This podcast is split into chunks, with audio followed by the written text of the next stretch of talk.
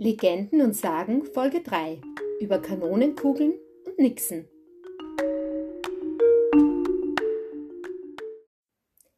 Servus und Hallo zur dritten, leider etwas verspäteten Folge von Legenden und Sagen. Ich habe zum Glück meine Stimme endlich wieder gefunden. Einige von euch haben ja vielleicht schon auf Facebook gelesen, dass ich gemeinsam mit meinem Mann ein wunderschönes Wochenende in Dublin verbracht habe. Äh, dort habe ich aber anscheinend in den Pubs zu laut mitgesungen zu der grandiosen Live-Musik und spätestens beim Bruce Springsteen-Konzert äh, war dann mein sonst sehr lautes Organ auf einmal weg. Und übrigens, ähm, für alle, die Dublin noch nie einen Besuch abgestattet haben, gibt es an dieser Stelle von mir eine absolute Reiseempfehlung. Dublin ist eine wirklich lebendige Stadt mit wahnsinnig schönen alten Gebäuden und besonders toll ist die Trinity Universität und mit dem dazugehörigen Book of Kells. Und dann gibt es natürlich die wahnsinnig vielen Pubs, wo ich ja gerade schon erzählt habe von der tollen Live-Musik. Und bevor man in die Pubs geht, kann man sich natürlich auch die Guinness Brauerei oder die Jameson Destillerie anschauen. Ist beides wirklich spannend und sehenswert, obwohl ich weder Guinness trinke noch Whisky. Also Jetzt haben wir aber schon mal genug von Dublin gehört. Jetzt kehren wir mal zurück nach Wien, genauer gesagt diesmal in den 20. Bezirk, auch genannt Brigittenau. Die Brigittenau entstand zu einem großen Teil auf dem durch die Wiener Donauregulierung 1868 bis 1875 gewonnenen Neuland, worauf die Namen der wichtigsten Durchzugsstraßen größtenteils nach Mitgliedern der Donauregulierungskommission, so ein Wort gibt es nur in Österreich, oder Nebenflüssen der Donau benannt, zurückzuführen sind. Sie verfügt über kein markantes historisches Zentrum und war seit 1850 Teil des zweiten Wiener Gemeindebezirks, der Leopoldstadt, bis sie im Jahr 1900 davon abgetrennt wurde. Nach dem Bau der Brigitterkapelle wurden die frühere Wolfsau, die Schottenau, eine Au gleichen Namens gab es im Bezirk des Schottenstifts, auch im heutigen 9. Bezirk, und die Taberau, Brigittenau genannt. Diesen Namen erhielt dann im Jahr 1900 auch der neue Bezirk, zu dem außerdem ein Teil des früheren Dorfes Zwischenbrücken gehört. Heute hat der 20. Bezirk ca. 86.000 Einwohner und liegt mit 571 Hektar größenmäßig an der 15. Stelle des, der 23 Gemeindebezirke. Die Brigitte Nau teilt sich mit der Leopoldstadt die Insel zwischen Donau und Donaukanal. Die Bezirksfläche besteht daher auch zu mehr als einem Fünftel aus Gewässern. Der 20. Bezirk gilt neben Rudolfsheim-Fünfhaus, meinem Heimatbezirk, als einer der ethnisch diversesten Gemeindebezirke. Aus dem Gelände des ehemaligen Nordwestbahnhofs entsteht derzeit ein neuer Stadtteil mit Wohnungen, Grünflächen und Arbeitsplätzen.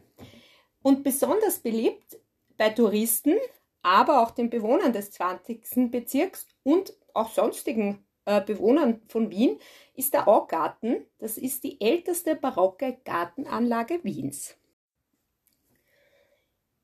Im Augarten befinden sich das Augartenpalais.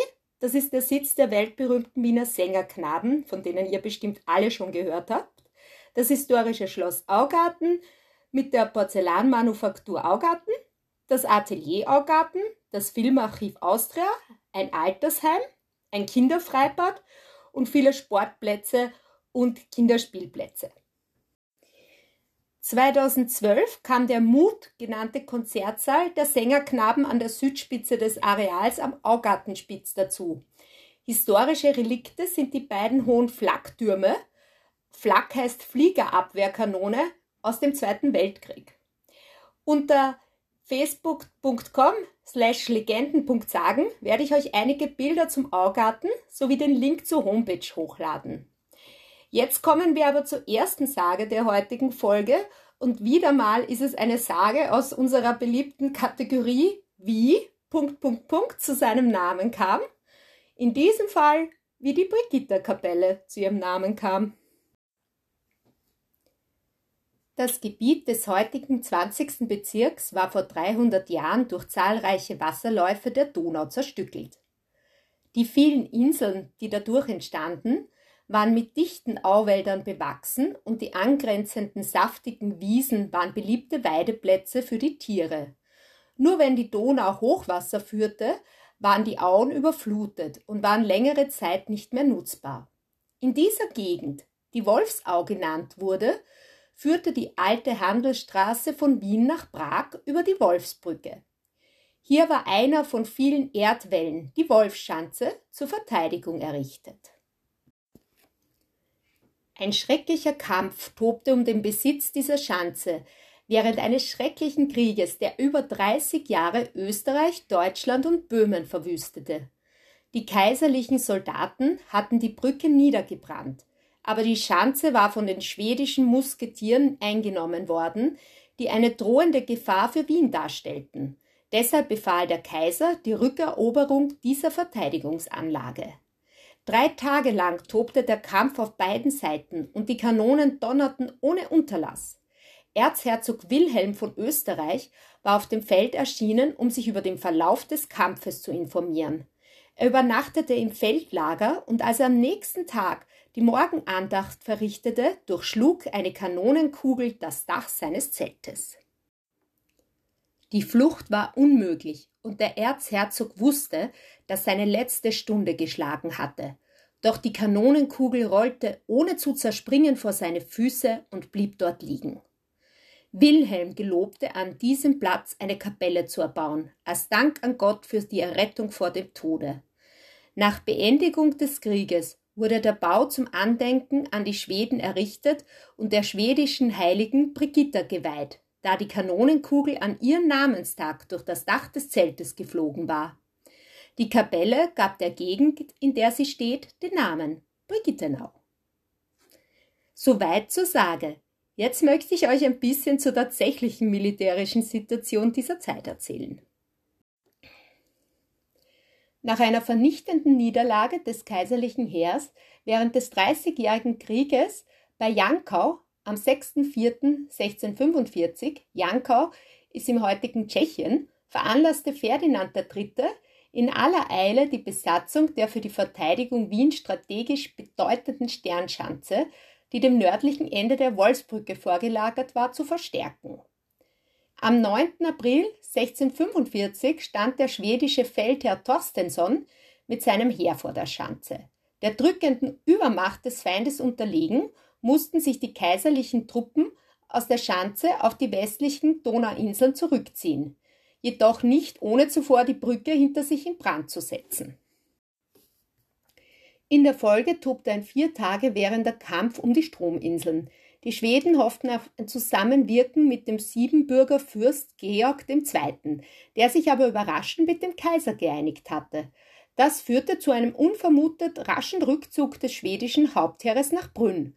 Die Wolfschanze wurde aber weiterhin von einer schwedischen Besatzung gehalten. In der Folge kam es zu einem merkwürdigen Abkommen.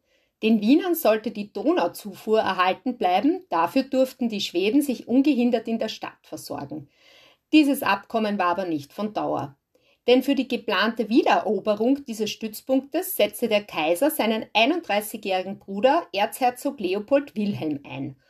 Von den Kaiserlichen wurde eine Gegenschanze aufgeworfen und Leopold Wilhelm stimmte dem von Oberst Karl Friedrich Reich ausgearbeiteten Plan zur Stürmung der Wolfschanze zu.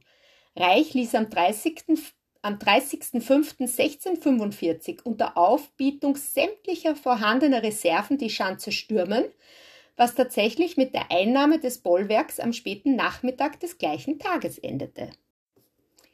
Die Sage stimmt also mit der militärischen Situation zu dieser Zeit überein.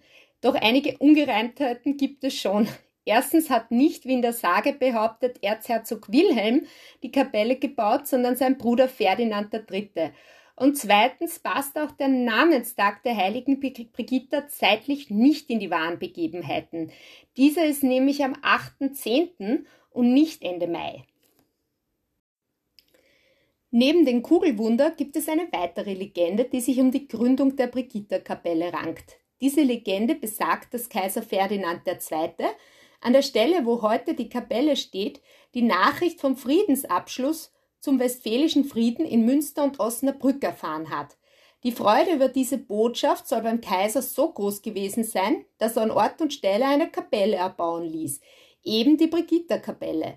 Diese Geschichte klingt zwar ein wenig glaubwürdiger als das Kugelwunder. So würde es zusammenpassen, dass, dass der Kurier den Kaiser mit dieser frohen Botschaft bei der Jagd antraf. Der Zeitpunkt würde auch mit dem Errichtungszeitraum der Kapelle zusammenpassen. Die Legende mit der Friedensnachricht mutet vom chronologischen Standpunkt her plausibel an, ist aber durch nichts eindeutig zu belegen. Gesichert ist, dass Ferdinand III. die Kapelle als Andachtsstätte für Förster, Mautbeamte und Reisende über die Donaubrücke errichten ließ, nicht zuletzt auch als Gebetsstätte für sich selbst, da die Kapelle mitten in seinem Jagdgebiet lag. Das war also die zweite Sage bzw. Legende zur Brigitta-Kapelle. Ich hoffe, ich habe euch nicht mit zu viel geschichtlichen Background gequält, aber Geschichte war schon in der Schule mein Lieblingsfach und ich kann diesbezüglich ein kleiner Nerd sein. Alle passenden Bilder zur Brigitta-Kapelle gibt's wieder auf Facebook und nach so viel Geschichtlichen ist die zweite Sage eine ganz klassische Sage und die heißt das Donauweibchen. Als Wien noch ein kleines Städtchen war, standen außerhalb der Stadtmauer an der Donau kleine Fischerhütten. Darin lebten arme Fischer, die den ganzen Tag und oft auch in der Nacht auf dem Wasser waren. Die Fische verkauften sie in der Stadt und fingen dann wieder neue, die sie wieder verkauften. Es war ein hartes Leben, das die Fischer führten. Das Geld reichte oft kaum für Brot und es gab Fischer, die hatten seit Jahren nichts anderes gegessen als Fische. In einer solchen Hütte wohnte ein alter Fischer mit seinem Sohn. Sie hatten im Sommer fleißig, fleißig gefischt und sich dabei so viel verdient, dass sie im Winter nicht verhungern mussten. Es war an einem kalten Wintertag. Die Donau war so fest zugefroren, dass man mit einem Wagen darüber fahren konnte. Vater und Sohn saßen beisammen und besserten die alten Netze aus, mit denen sie im Frühjahr wieder fischen wollten. Das Fenster war mit Brettern verschlagen. In der Mitte war ein handgroßes Loch ausgeschnitten, durch welches das Licht in das Zimmer fiel. Durch das Loch drang aber auch die eisige Winterkälte. Es wurde darum nicht recht warm im Zimmer, trotzdem der alte Fischer ein Scheit um das andere in den riesigen Kachelofen schob. Da verstopften die beiden Löcher in den Fensterläden mit Tüchern und setzten sich ganz nah ans Feuer. Jetzt wurde es behaglich warm im Zimmer, und der Alte begann zu erzählen. Am Grunde der Donau steht ein Schloss, das ist ganz aus Glas gemacht. Darin wohnt der Donaufürst mit seiner Frau und seinen Kindern, den Nixen. In den Zimmern des Schlosses sind große Tische, darauf stehen umgestürzte, irdene Töpfe. Da werden die Seelen der Ertrunkenen gefangen gehalten. In hellen Mondnächten geht der Nix oft als Jäger verkleidet am Donauufer spazieren. Man darf ihn aber nicht ansprechen, sonst wird man von ihm in die Tiefe gezogen. Die Wassernixen sind kleine zierliche Mädchen, die haben duftige weiße Kleider an. Diese Nixen tauchen plötzlich aus dem Wasser empor und singen so schön, dass man sich an dem Gesange gar nicht satt hören kann. Manche Fische sind schon ertrunken, weil sie dem Gesange so lang gelauscht haben. Die Nixen schwimmen dann immer weiter in den Strom hinaus. Die Männer fahren ihnen nach und kommen nicht mehr zurück. Im vorigen Jahr sind zwei Fischer so weit hinausgelockt worden, dass wir ihnen nicht mehr helfen konnten. Wir haben ihre Hilferufe gehört.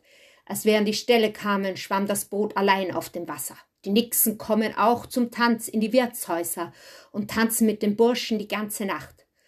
Da haben sie keine weißen Kleider an, sondern sehen aus wie die anderen Mädchen. Man kennt sie nur an den nassen Saum ihrer Kleider. Wenn die Hähne zum ersten Mal krähen, laufen sie schnell davon und verschwinden in der Donau. Ihr Vater, der Donaufürst, darf es nicht wissen, dass sie bei den Menschen oben sind. Darum laufen sie in der Früh so schnell nach Hause. Wenn dann der Vater wach wird, liegen sie schon in den Betten und schlafen. Wenn sie sich aber verspäten und der Vater schon aufgestanden, dann bekommen sie Schläge. Und wenn sie sehr spät nach Hause kommen, dann schlägt sie ihr Vater gleich tot. An dem Wasser kann man leicht erkennen, welche Strafe die Nixen bekommen haben. Ist das Wasser der Donau in der Früh trüb, dann haben die Nixe Schläge bekommen. Ist es aber blutig rot, dann sind die Nixen schon tot. So erzählte der alte Fischer. Das Feuer war ausgegangen, es war kalt und dunkel im Zimmer geworden. Der Sohn sagte Ich habe noch nie eine Nixe gesehen und kann gar nicht glauben, dass in der Donau Nixen sind. Kaum hatte er diese Worte gesagt, so wurde es hell im Zimmer. Als sich die beiden umdrehten, sahen sie ein Mädchen in wallenden weißen Kleidern und mit weißen Wasserlilien in den schwarzen Haaren. Vater und Sohn wichen erschrocken zur Tür zurück. Da sprach die Erscheinung. Fürchtet euch nicht, ich tue euch nichts. Ich komme nur, um euch zu warnen. In den nächsten Tagen wird Tauwetter eintreten. Das Eis der Donau wird krachen und in Stücke gehen.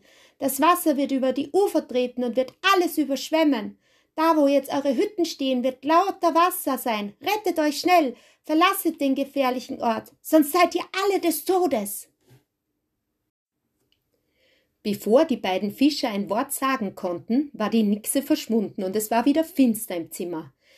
Das war das Donauweibchen, sagte der Vater. Es hat aber nicht gesungen, meinte der Sohn.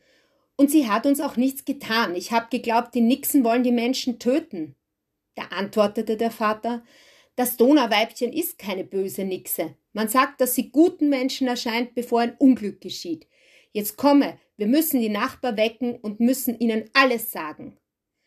Sie machten die Tür der Hütte auf. Ein eisiger Sturm trieb den Schnee in das Zimmer. Die beiden Fischer kämpften gegen den Schneesturm und erreichten nur mit Mühe die Nachbarhütten.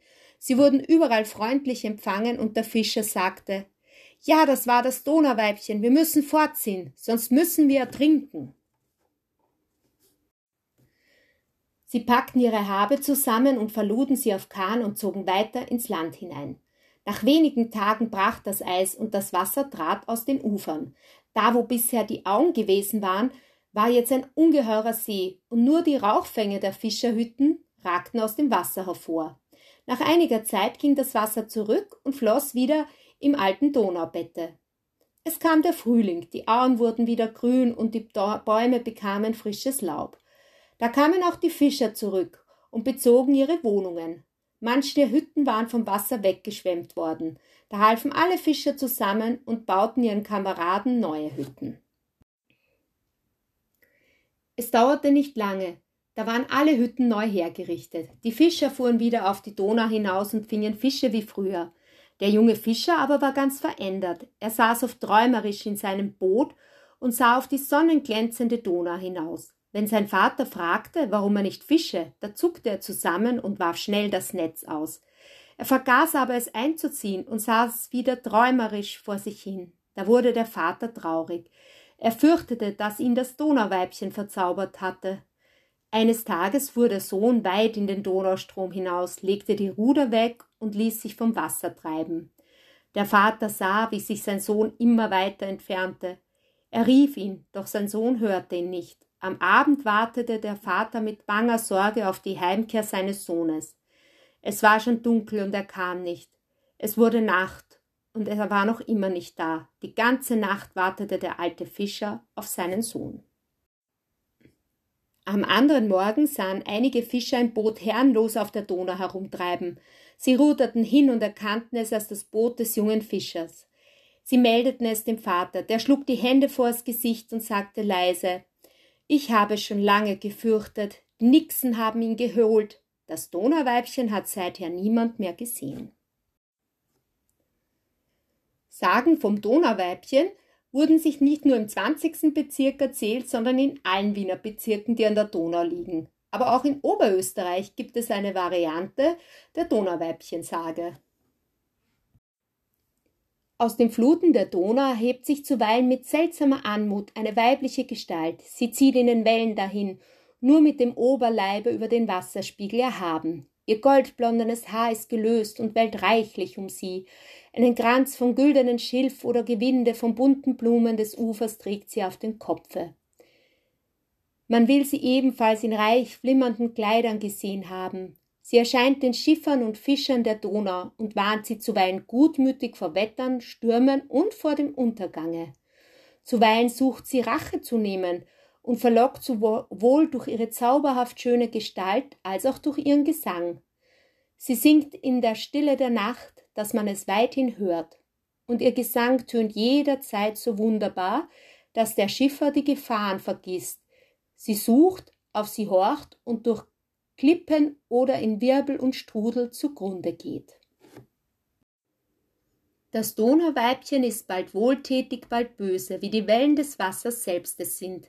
Sie soll zuweilen aus der Donau hervorgehen, zu den einsamen Hütten oder Dorfbewohnern kommen, dort in die Fenster lauschen und sich ergötzen an dem Familienleben der Menschen, namentlich an den Säuglingen in der Wiege und an den Kindern, die sie sehr liebt. Spielende Kinder am Ufer verlockt sie zuweilen durch kitzernde Fischlein oder schimmerndes Spielzeug in die Fluten, zieht sie hinein und lässt sie nimmer von dannen. Für sie verkleidet sich als Magd, kann aber nicht bleiben, wenn fromme Worte und Gebete ertönen. Nimmer, wenn über ihre Herkunft Verdacht entsteht und entschwindet dann weinend. Sie hat schon Gaben gereicht, welche den Empfänger zu gering schienen. Wieder sind Kieselsteine, Schilf, kleine Fischchen und daher verachtet und verworfen wurden. Nur ein kluger Mann nahm die Geringfügigkeiten in der Nacht, bewahrte sie wohl, und am nächsten Morgen zeigten sie sich vom puren Golde, was ihm reich und glücklich machte, denn sie hat viel Gold und Schätze da im Donausand an manchen Stellen. Sie erscheint auch beim Tanze der Dorfleute, namentlich im Freien und im Mondschein, gesellt sich zu den Tänzern, betört manche und verschwindet wieder, sobald ihre feuchten Haare zu tropfen beginnen, Sie ist so lieblich, dass sie wie manchen Burschen auch den Kreuzfahrern, welche auf der Donau hinab ins Morgenland fuhren, zum Verderben wurde. Einmal tauchte sie empor, lächelte, sang und lockte, und ein Rittersmann, welcher ihr geneigt wurde, nahm einen blitzenden goldenen Ring, den sie ihm anbot zum Geschenke. Der Rittersmann hatte fortan keine Ruh. Sehnsucht und Schwermut bemächtigten sich seiner. Er zog mit seinem Schifflein auf den Fluten umher und starrte immer in die Tiefe. Dort hinunter ist er verschwunden und wurde nimmer gesehen, denn der Unglückliche hatte sich ja verlobt mit dem Donauweibchen. Das waren also zwei unterschiedliche Sagen des Donauweibchens und zum ersten Mal habe ich auch Wien verlassen dabei und habe eine Sage aus einem anderen Bundesland erzählt. Das wird in Zukunft sicher öfter mal passieren, denn nicht nur Wien hat einiges Spannendes zu bieten. Ähm, jetzt zurück zum Donauweibchen noch einmal. Das taucht in der Kunst auch mehrfach auf, so am Donaunixenbrunnen im Palais Vestel und am Donauweibchenbrunnen im Stadtpark. Und auch musikalisch als Walzer von Johann Strauss Sohn und als Singspiel von Karl Friedrich Hensler und Ferdinand Kauer. Die passenden Bilder zum Donauweibchen gibt es auch auf Facebook und wir sind jetzt schon am Ende von Folge 3 angelangt. Ich hoffe, ihr hattet genauso viel Spaß wie ich dabei. Und ich freue mich auf eure Rückmeldungen, wie immer unter legenden.sagen.gmail.com. Und die nächste Folge gibt es dann wieder in zwei Wochen am 1.6. Und bis dahin alles, alles Liebe, eure Julia.